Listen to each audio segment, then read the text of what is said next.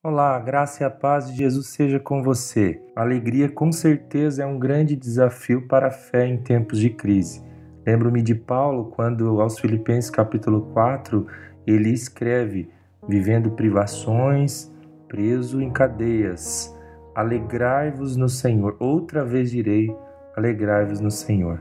A nossa leitura de hoje está em Isaías capítulo 4, versículos 5 e 6, que diz: O Senhor criará sobre todo o monte Sião e sobre todos aqueles que se reunirem ali uma nuvem de dia e um clarão de fogo à noite. A glória tudo cobrirá e será um abrigo e sombra para o calor do dia, refúgio e esconderijo contra a tempestade e a chuva.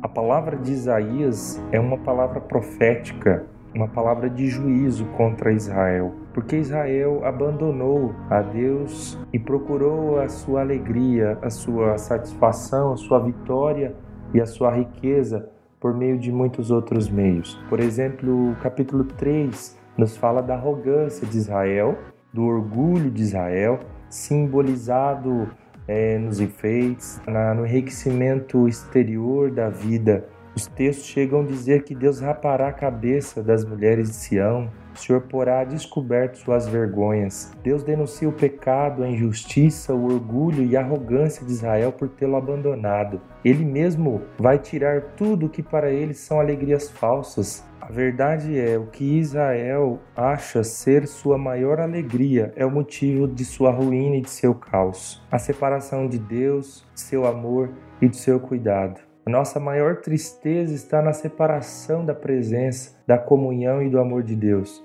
Neste lugar de, de vazio, trocamos tudo que outra vez nos realizava por muitas outras superficialidades que não trazem alegria verdadeira. São apenas troca de valores que nos nivelam por baixo. Andamos com roupas caras, gostamos demais do espelho, nos apegamos às roupas e aos perfumes finos. O fim de nossa decisão egoísta e independente será lamento cicatrizes e morte. Sem nada, a cidade se assentará no chão, diz o versículo 26 no capítulo 3 de Isaías.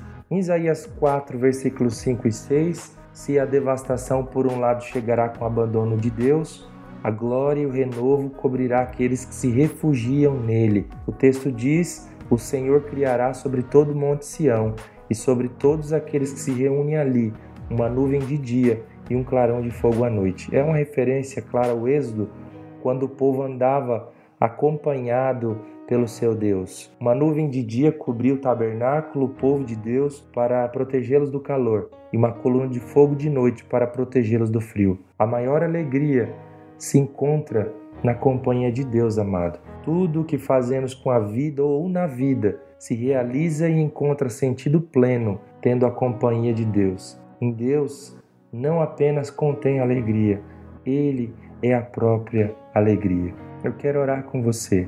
Pai, me ensina, me convida, Jesus, a viver na maior e verdadeira alegria. Mesmo quando eu sei, as circunstâncias me querem levar para a tristeza maior, disfarçada de alegria, mas é a tua alegria minha força, sua companhia, presença, vida em nós é o tudo e o mais necessário seja a sua alegria comigo e com todos nesse dia, em nome de Jesus. Amém.